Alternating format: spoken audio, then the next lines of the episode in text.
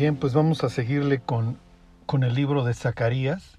Espero que, que este esté siendo un buen viaje para, para ustedes desde que empezamos con, con los estudios de, rescate, este, donde vimos algo ahí del, del éxodo, luego pues algo de la época de los jueces con, con Ruth, esa época caótica, y luego la solución al caos, que arranca con una mujer estéril de rodillas en Silo frente a un sacerdote que no andaba muy bien y olvídense de, de la siguiente generación.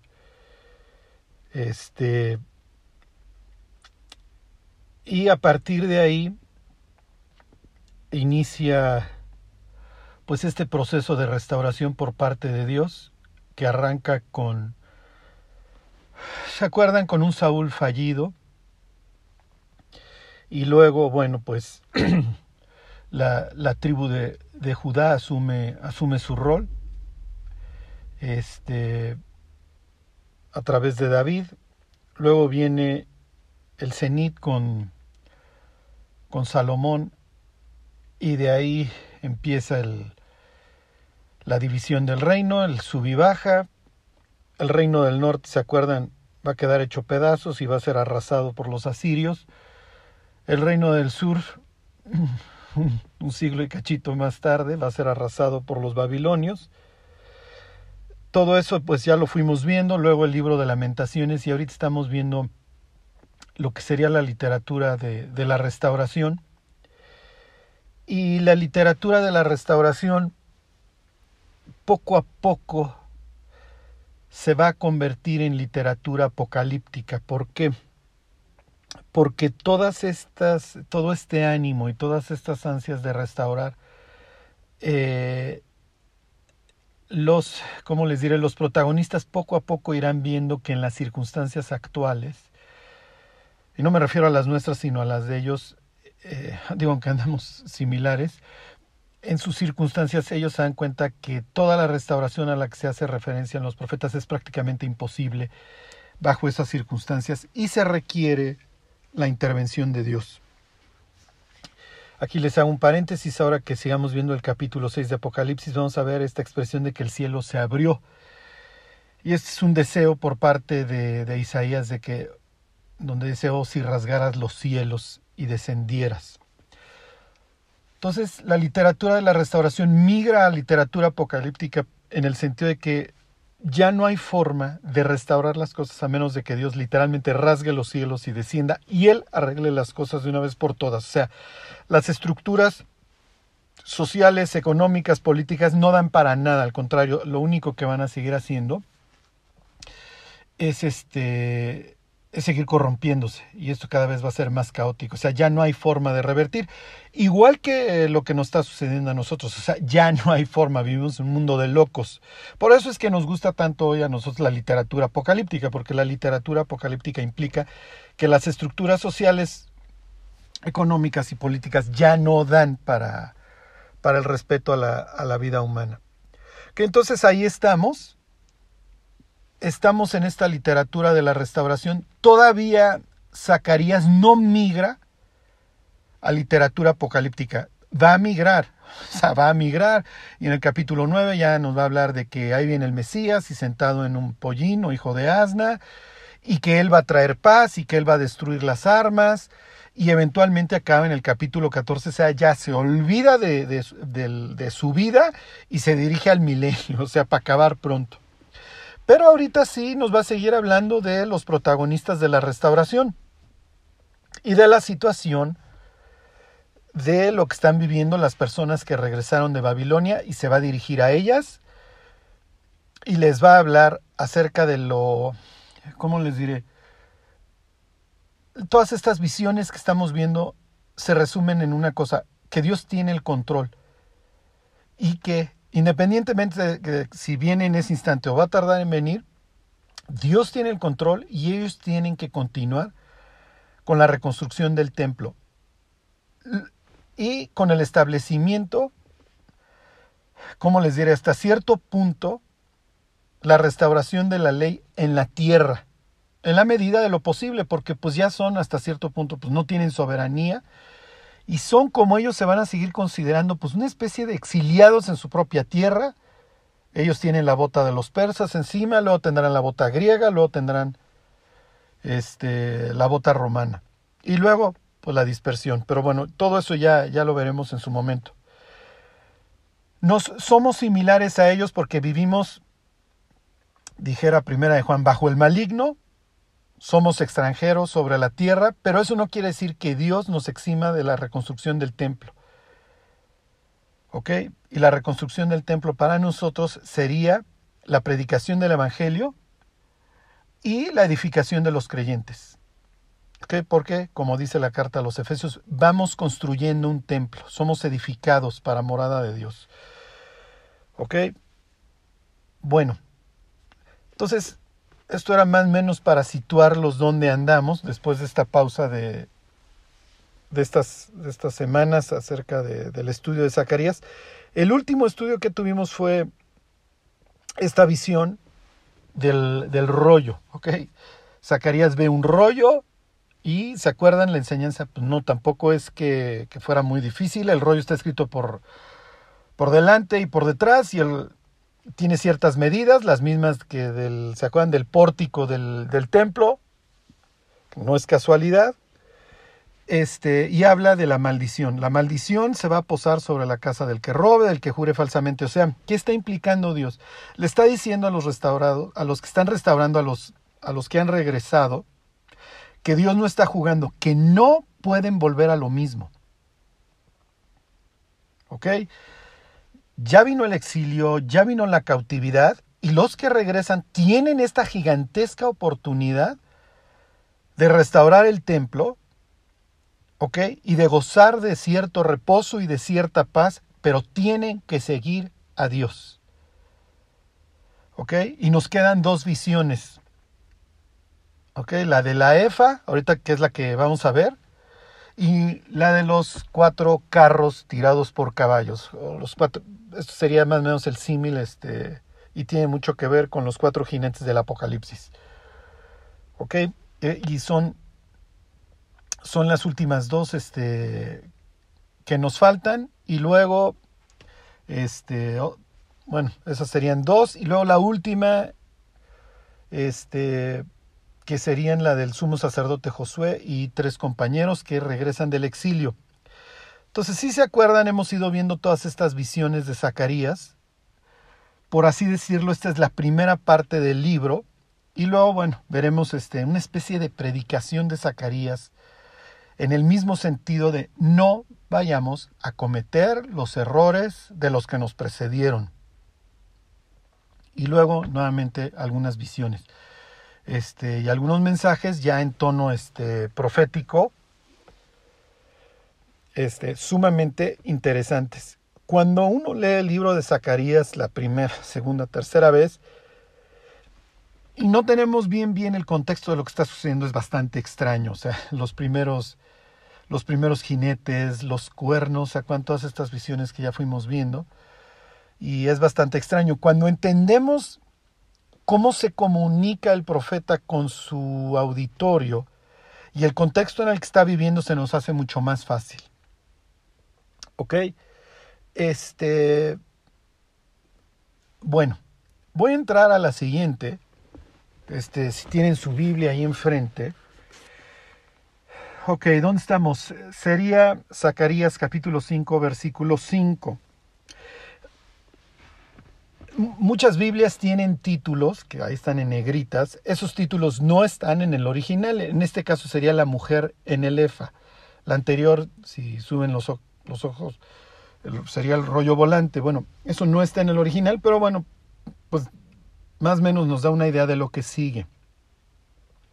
Nos va a hablar de una mujer que está dentro de una medida más o menos de 34 litros este, piensen en una canasta más o menos.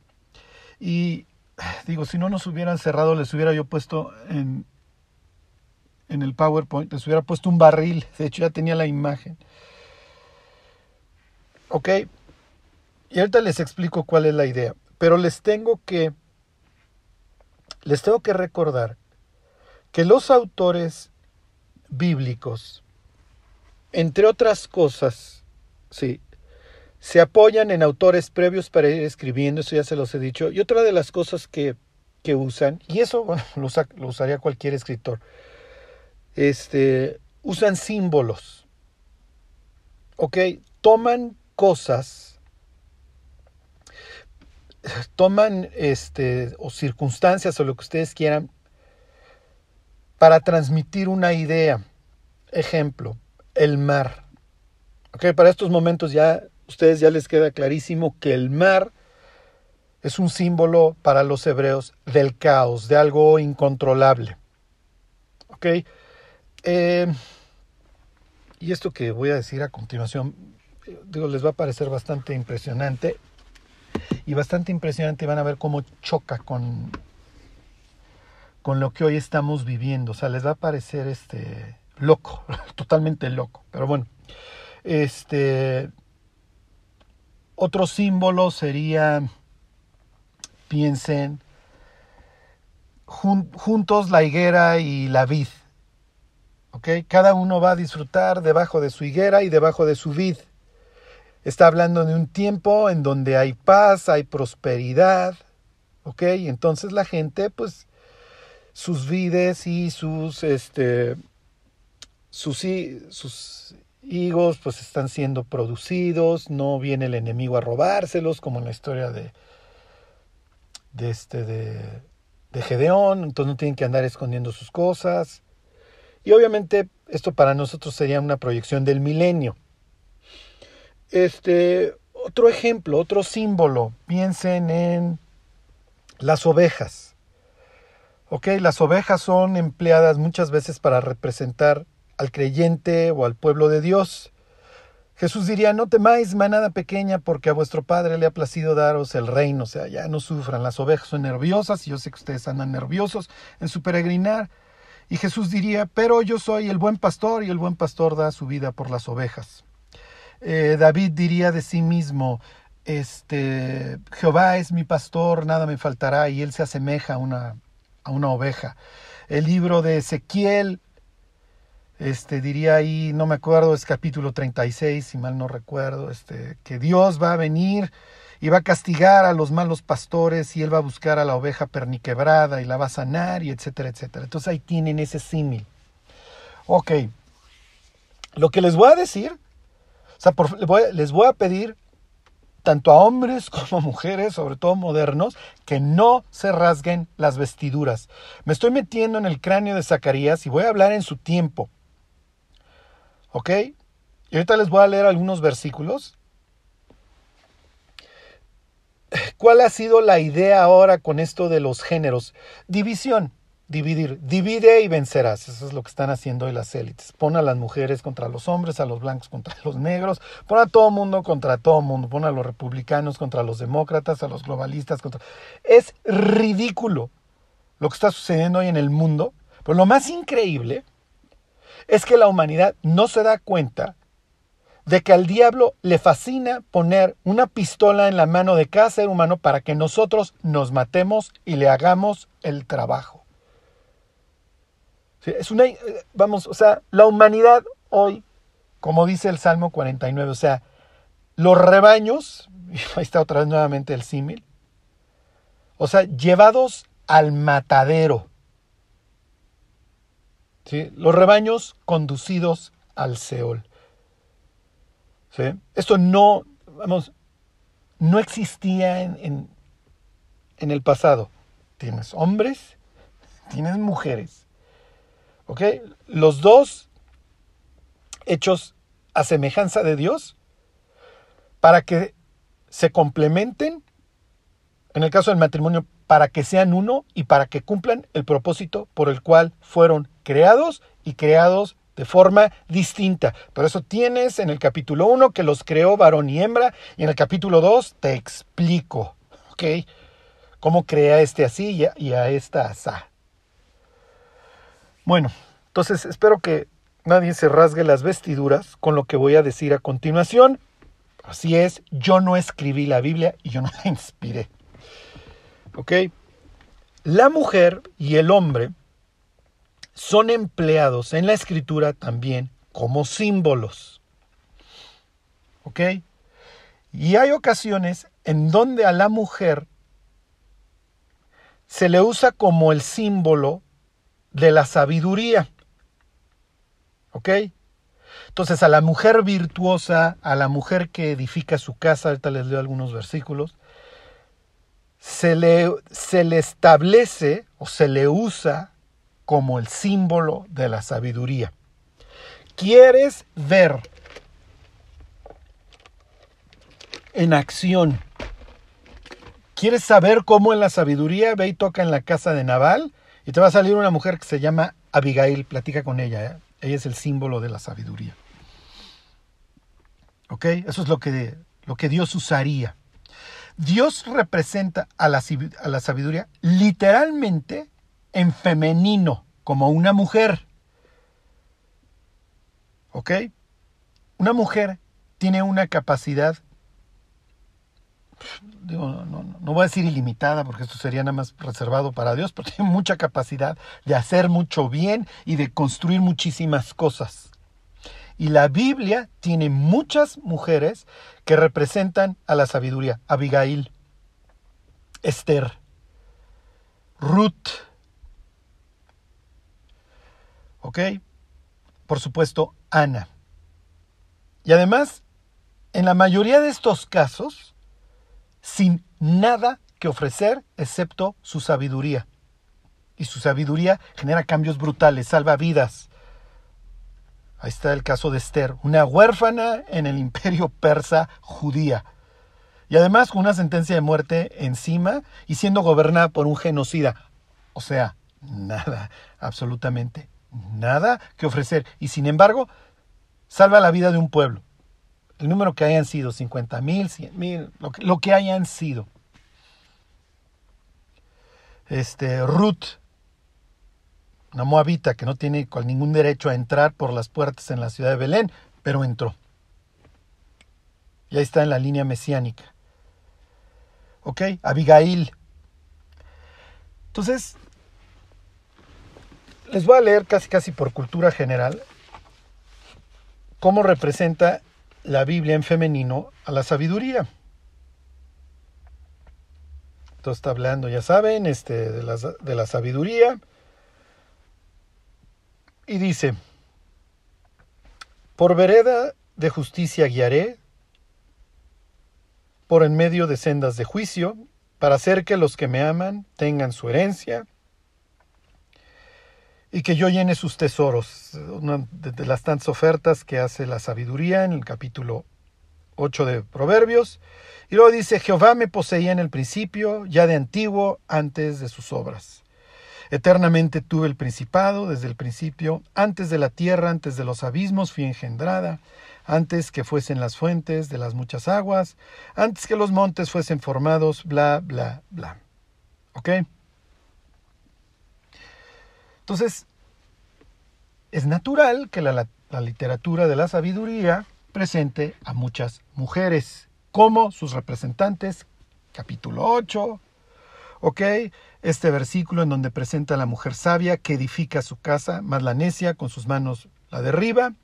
Y luego acaba coronando, por así decirlo, el libro de los proverbios, la literatura, uno de los libros principales de la literatura de la sabiduría, diciendo que si hay algo que sobrepasa el valor de las riquezas, etcétera, es la mujer sabia. ¿Ok? Dice, Mujer virtuosa, ¿quién la encontrará? porque no abundan, porque su estima sobrepasa largamente a la de las piedras preciosas. Ok. Y todos los que me están escuchando y tienen una mujer sabia, fiel, etcétera, entienden perfectamente a lo que Salomón se está refiriendo. ¿Ok? Y digo, y empecé con lo bonito para que nadie se rasgue las vestiduras. Existe el otro lado de la moneda. ¿Ok?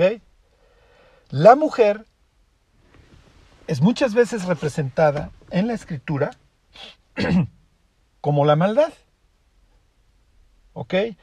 Una persona capaz de engendrar contiendas, disensiones y obviamente muerte. Y muchas veces la Biblia presenta a una mujer ebria, intoxicada de la sangre de inocentes.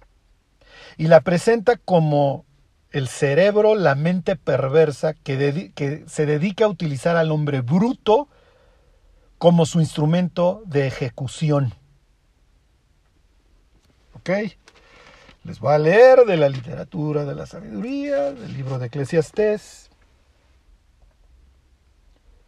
capítulo 7, versículo 26, y dice, y he hallado más amarga que la muerte. Fíjense, obviamente, lo que está haciendo la Biblia, está haciendo un contraste. ¿Ok? En un caso tienes alguien que, cuyo valor sobrepasa el de las piedras preciosas, y aquí tienes algo totalmente contrario. En este caso es peor que la muerte. ¿Ok? Dice, y he hallado más amarga que la muerte a la mujer cuyo corazón es lazos y redes, y sus manos ligaduras. El que agrada a Dios escapará de ella, mas el pecador quedará en ella preso. Está hablando de la mujer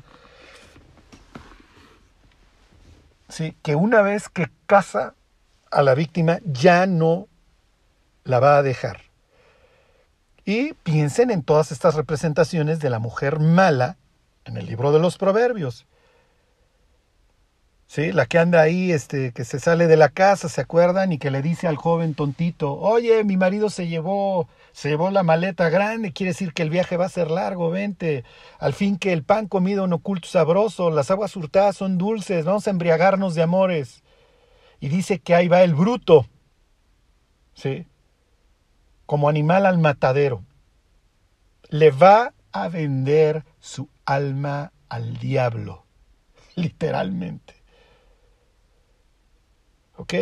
Entonces, entonces, miren, y las mujeres estarán diciendo, ya ven, algunas, es un libro misógeno, etcétera, No es cierto, está la contrapartida que presenta al lado de Jezabel, a Acab, al lado de Herodías, a Herodes Antipas. ¿Ok? ¿Qué representa eso, Charlie? Al propio Adán, al hombre fracasado que tuvo la oportunidad de reinar, pero su pasividad ¿sí? y su ausencia de confianza en Dios lo llevaron a la destrucción. ¿Okay? Esa, es la, esa es la otra parte. ¿Sí?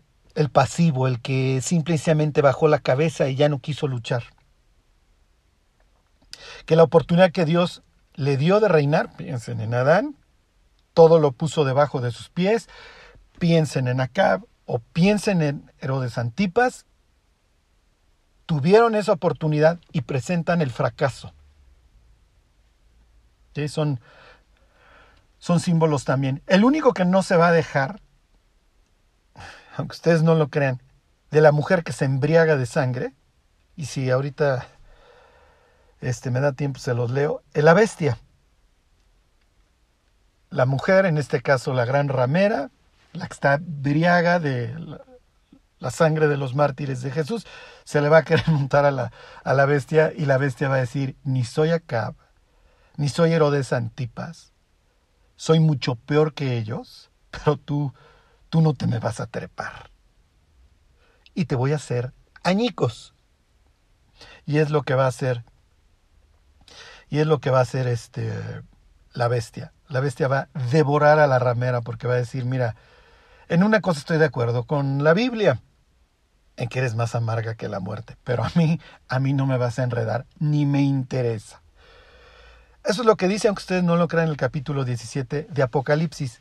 Por eso, sí, a los romanos no les gustaba mucho ¿cómo les diré? Toda esta idea cuando, cuando andaban leyendo la Biblia, porque veían a los partos que estaban al oriente, y aquí estoy abriéndoles un paréntesis, con mucha desconfianza.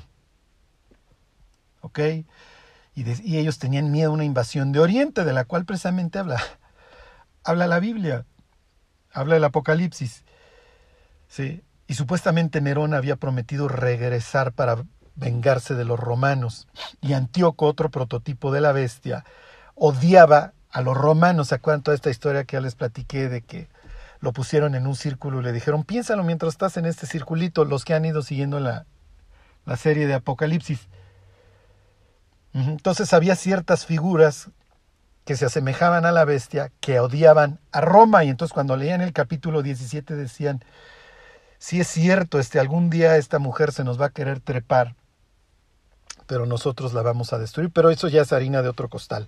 Ok, entonces, quería yo hacer este, este, esta explicación para que ustedes vean por qué el libro de Zacarías va a comparar a la maldad con una mujer. No es que la Biblia sea misógena, pero presenta a la mujer como símbolo o de la sabiduría o de la maldad. Y les pongo este último ejemplo. Ese está en Segunda de Reyes, capítulo 9, para que vean a esta mujer cuyos brazos son lazos y redes, pues ya nada más por decirles para dónde ¿A dónde me estoy yendo aquí en la Biblia? Aquí a Segunda de Reyes, pues ya saben de quién les voy a platicar. Quiero que vean esta escena. Jehú ha sido ungido por nuevo rey de Israel y tiene dentro de sus obligaciones como nuevo rey la orden de exterminar a toda la descendencia y todo lo que tenga que ver con Acab. Dentro de esto, obviamente, pues tiene que exterminar, tiene que matar a Jezabel.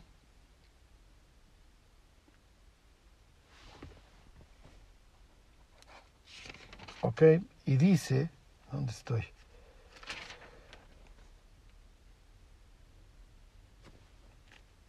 Este es capítulo... Ay, ¿dónde estoy? Capítulo 9, versículo 30. Dice, vino después Jehú a Jezreel, y cuando Jezabel lo oyó, se pintó los ojos con antimonio y atavió su cabeza y se asomó a una ventana. ¿Ok? ¿Qué es lo que está haciendo Jezabel? ¿Por qué el autor nos da dentro de, de los detalles de esta historia el hecho de que ella se pintó los ojos con antimonio? ¿Ok? Años más tarde, acuérdense que la literatura que emana de, este tiempo del segundo templo va a enseñar que los ángeles le enseñaron a los ángeles caídos, le enseñaron a las mujeres el arte de la seducción y el maquillaje. ¿Ok? Entonces, si tú eres un judío leyendo esta historia, en el siglo II o I antes de Cristo, tú sabes por dónde va esto. ¿Ok? Jezabel se está arreglando porque sabe que Jehú viene a matarlo, pero lo que le está ofreciendo es una especie de trato. Mira, ahora yo voy a ser tu reina, puedes hacer conmigo lo que quieras, me estoy ofreciendo a ti. Te estoy haciendo un trato sexual. Por eso es que me estoy arreglando y me estoy pintando. Hasta cierto punto te quiero engatusar.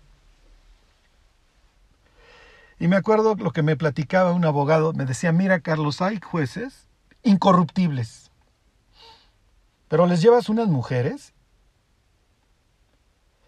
y, dice, y se paran de manos, hacen lo que sea. Entonces aquí tienen a la mujer esta cuyos brazos son lazos y redes, pero Jehú pues no está de humor. Y fíjense cómo se lo plantea, porque además es sabia para hacer el mal. ¿Qué es lo que dice a continuación? Y cuando entraba Jehú por la puerta, ella dijo, sucedió bien a Simri, que mató a su señor. Sucede que Simri mata al rey de Israel, si mal no recuerdo, en aquel entonces era Baza. Y luego a Simri, por andar de revoltoso y de sedicioso, lo matan. Y otra persona toma el reino, creo que es hombre, no, no recuerdo. Y ahí inicia la dinastía este, Omrida, de la cual es Acab. Entonces lo que ella le está diciendo, oye, no vayas a matar al rey, porque acuérdate cómo le fue a Simri por andar de sedicioso, ¿eh? como diciendo, mira, yo soy la reina. No se te vaya a ocurrir porque hasta juicio de Dios te va a venir. Entonces, por un lado tienen la belleza, el atractivo de, de Jezabel, y por el otro tienen su perversidad y su maldad y su forma de plantear las cosas tan sabia, tan, tan artera. ¿Ok? Jehú pues no estaba de, de, humor, alzó los ojos y dijo, ¿quién está de mi parte? Ahí junto a Jezabel había unos eunucos que la tiran por la ventana. Y se acuerdan que viene un juicio, Dios deshonra el cadáver de Jezabel, se lo comen los perros, queda la calavera, las manos y los pies. Bueno, ok, entonces después de toda esta introducción y después de todo este rollo que les acabo de, de echar, espero les ayude mucho para cuando estén leyendo, ejemplo, los proverbios y sepan qué es lo que está intentando transmitir muchas veces al emplear el símil del joven insensato, la mujer virtuosa, la mujer necia, etc. ¿Ok? ¿Cuál es la idea? Que tanto el hombre como la mujer estamos total y perfectamente destruidos. Y necesitamos al Espíritu Santo para alcanzar aquello para lo cual Dios nos alcanzó. Necesitamos el Espíritu Santo. Si no, vamos a andar hablando de necesidades de género y, nos vamos a pelear y que si el feminismo y el machismo y vamos a caer en rollos que son del mundo y que no tienen absolutamente nada que ver con la Biblia. ¿eh? El mundo está podrido. El mundo está hecho añicos. Y este capítulo, digo, yo está, y la mujer en el EFA tiene una enseñanza increíble. La putrefacción la tienes que mandar a donde está lo podrido. Sin Babilonia hacen o deshacen. Les fascina la maldad. Ahí traen sus rollos de divisiones entre hombres y mujeres y eso es cuestión de Babilonia. Yo hoy me estoy dirigiendo al pueblo de Dios y a las personas que quieran conocer a Dios y la paz y el gozo que Él trae y sus promesas. Pues si en el mundo trae la onda de que el machismo, los misógenos, el feminismo, la igualdad de género, este, que el niño decida a los cinco años qué sexo es, es son putrefacciones de Babilonia. Babilonia, lo único que le espera a Babilonia son llamas temporales y eternas. No me interesan. Si en el mundo hacen o deshacen, yo, espero que aún los incrédulos entiendan que este mundo va camino a las llamas. no le queda nada y no ofrece nada. ¿Ok? Felicidades por su ciencia, ¿sí? Felicidades, con ella lo que se les pegue la gana. Como dice Pablo, ¿no juzgáis vosotros a los que están dentro? Más a los que están fuera, los juzgará Dios. En el pueblo de Dios, los hombres son hombres y las mujeres son mujeres. Y de ahí no se sabe más. Unos con ciertos roles, otros con otros. Y a cada uno de nosotros nos juzgará Dios. No por lo que hizo o dejó de hacer el de enfrente, sino por lo que hicimos cada uno de nosotros. Y la muerte y el juicio se enfrentan de forma personal. ¿Ok? Entonces, ya nos juzgará Dios a los hombres por pasivos, por, por lo que ustedes quieran, por, por, ausencia de fe, lo que ustedes quieran. Ya juzgará Dios a las mujeres por controladoras, por, por duras, lo que ustedes quieran. ¿Ok?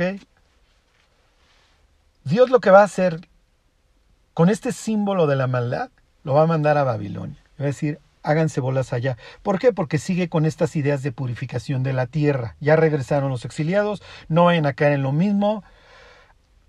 Afirmo a la, casa de Judá. Y a Zorobabel. Afirmo a Josué, le quito sus ropas cochinas, etc. Y aquí, ¿ok? Lo que va a hacer Dios es tomar la maldad, que muchas veces se traduce como impiedad, y la va a mandar a Babilonia. Como diciendo, tomo toda esta maldad, tomo toda esta contaminación de la tierra que tuvo lugar antes del exilio y durante la ausencia de mi pueblo, pero ahora que regresó, limpio la casa y borrón y cuenta nueva y quiero que mi pueblo sea un pueblo ejemplar. Entonces largo toda la maldad, la meto en un contenedor. Y les adelanto, no sé hoy qué tanto vamos a avanzar.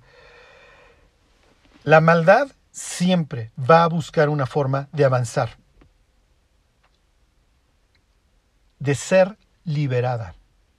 Desde la caída del hombre, la maldad es una especie de mancha de tentáculos que siempre avanza.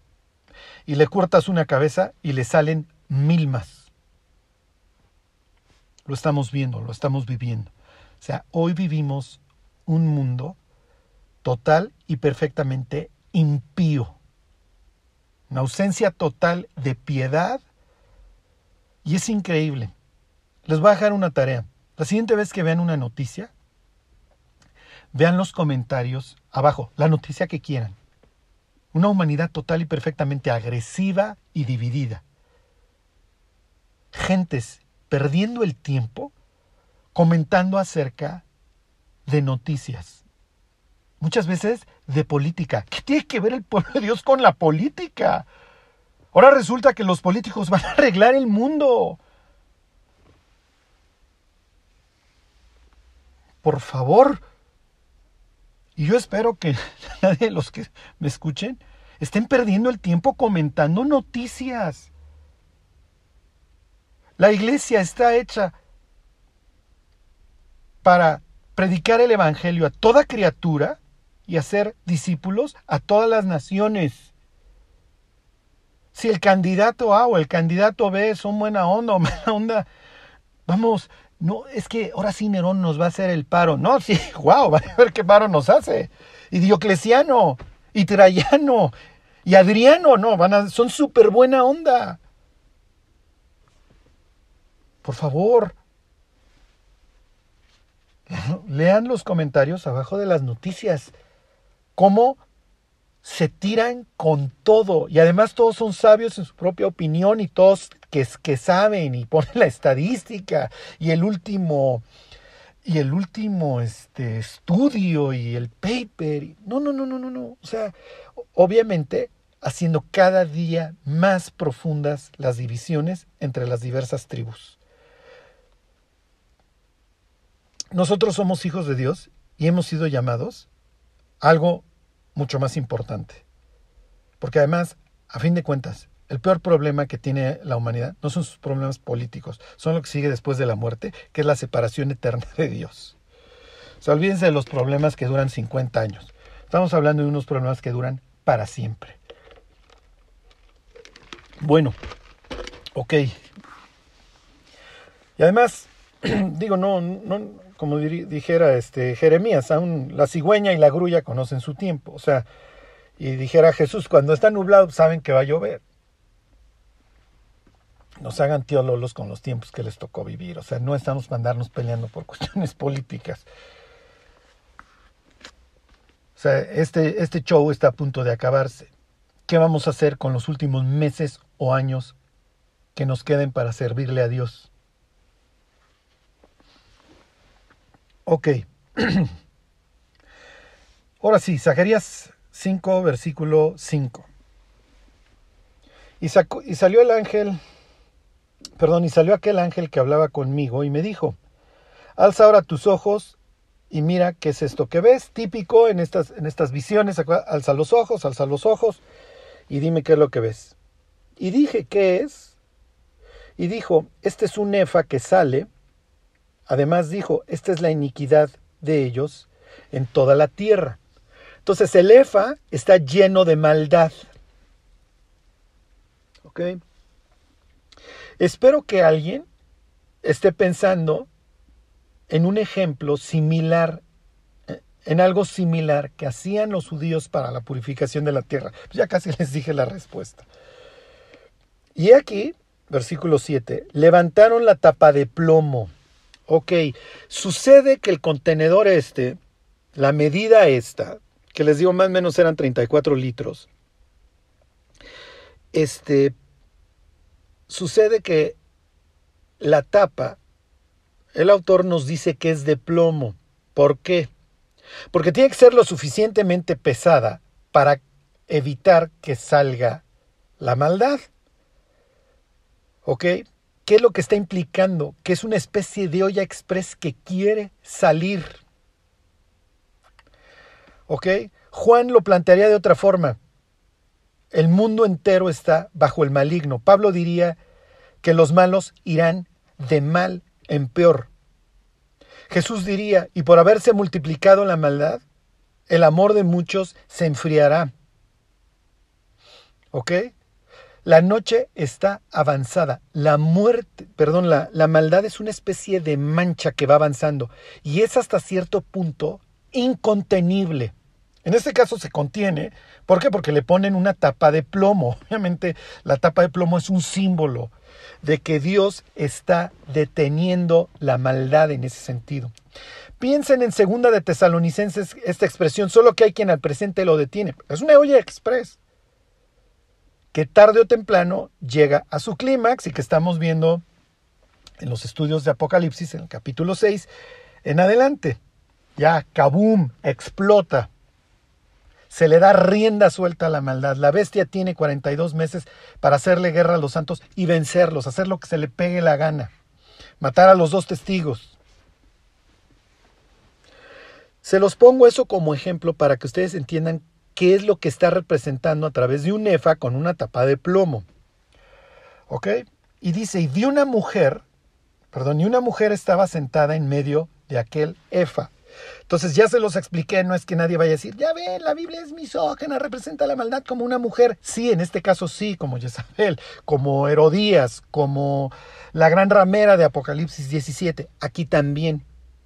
Pero empecé bonito, no se pueden quejar, empecé diciéndoles que las mujeres también son empleadas en la Biblia para representar a la sabiduría. Entonces pueden representar, como Eclesiastés 7:26, una maldad, una perversidad espantosa, o pueden representar la sabiduría. Al igual que el hombre, que puede representar el fracaso, la caída, piensen en Adán, piensen en Nabal, en Herodes Antipas, en Acab, ¿ok? Pueden representar representar el fracaso o puede representar la integridad, el temor a Dios. Piensen en José. ¿Ok? Piensen en Pablo. Bueno. Ok, ¿dónde estoy? Bueno, versículo 7. Y es que, que levantaron la tapa de plomo y una mujer estaba sentada en medio de aquel efa y él dijo, esta es la maldad y la echó dentro del efa y echó la masa de plomo en la boca del efa. ¿Ok? Entonces tienen la maldad que se quiere salir. Ni modo, ese es el mundo en el que vivimos y lo tenemos que entender. Si nosotros no cuidamos nuestra vida, la maldad se va a multiplicar en nuestra vida. No hay de otra. La maldad siempre va a intentar avanzar. Es nuestra responsabilidad mantener el fuego ardiendo. Si lo dejamos apagar, vamos a sucumbir. No hay de otra. La vida cristiana es un ascenso en patines. Y no hay lugar para decir, no, pues ya me cansé, aquí, me, aquí descanso. No, porque vas para abajo. En el instante que dejas de patinar, vas hacia abajo. Y conforme vayas bajando, vas agarrando vuelo. Por eso hay hijos de Dios que caen en unas aberraciones espantosas, porque obviamente desciendes mucho más rápido de lo que ascendiste. La maldad está tocando a la puerta. Se lo explicó Dios a Caín antes de que tomara el camino que tomó. El pecado está a la mano, está a la puerta. Tú tienes la posibilidad de someterlo, si quieres. ¿Ok? La maldad se quiere salir. Por eso es que la tapan. Ok. Versículo 9. Alcé mis ojos y miré, y aquí que dos mujeres que salían y traían viento en sus alas y tenían alas como de cigüeña y alzaron el efa entre la tierra y los cielos. Esta es una fotografía increíble. Se las explico la próxima semana. También hay un símbolo ahí muy profundo. Dije al ángel que hablaba conmigo, ¿a dónde llevan al efa? Y él me respondió, para que le sea edificada casa en tierra de Sinar. Eso es una chula, esto es increíble, para que le hagan casa. Ahorita les explico esto. Y cuando esté preparada, lo pondrán sobre su base. Ok, termino con esto y lo retomo la próxima semana. vienen, vienen visiones todavía súper interesantes, súper, súper interesantes. Este, espero que esta los haya asustado lo suficiente como para llegar a esta conclusión y decir, yo tengo la posibilidad de cumplir el propósito por el cual Dios me alcanzó. Hay una maldad que hoy escurre por todos los rincones del planeta. Al abrir el teléfono me expongo a ella. Al salir de mi casa me expongo a ella. no me refiero a una enfermedad. Me refiero a la maldad, al pecado. Mi familia está expuesta a esta maldad y puede sucumbir a ella porque es muy atractiva. Porque se maquilla. Porque se presenta como mi amiga como alguien que me está dando un buen consejo. Oye, no la vayas a regar como la regó Simri. Y además te vas a perder de todo esto. Imagínate. Y que empecemos a babear. El mal es atractivo. El pecado trae placer. La Biblia no lo niega. Ahí lo dice en la carta a los hebreos. Moisés prefirió sufrir vituperio con el pueblo de Dios que gozar de los deleites. No te lo niega. Luego aclara que son temporales. No sirven para nada eventualmente. Al contrario, destruyen, destruyen una cantidad de vidas. Cuando, cuando me gustaba escuchar la música satánica, disfrutaba yo de una canción que creo que era de Slayer, no me acuerdo. El título de la canción era El mal no tiene fronteras. Evil has no boundaries. No me acuerdo si era el título de la canción o la playera que yo usaba, pero ese era el título. No es cierto. No es cierto. Dios tiene control sobre todo. Pero que a la maldad le gusta escurrirse por todos lados y avanzar. Por eso hay que ponerle la tapita de plomo. Ok, termino con esto y lo retomo la próxima semana. La próxima semana les explico por qué cigüeñas, por qué es, por qué el otro. Solo les quiero decir algo.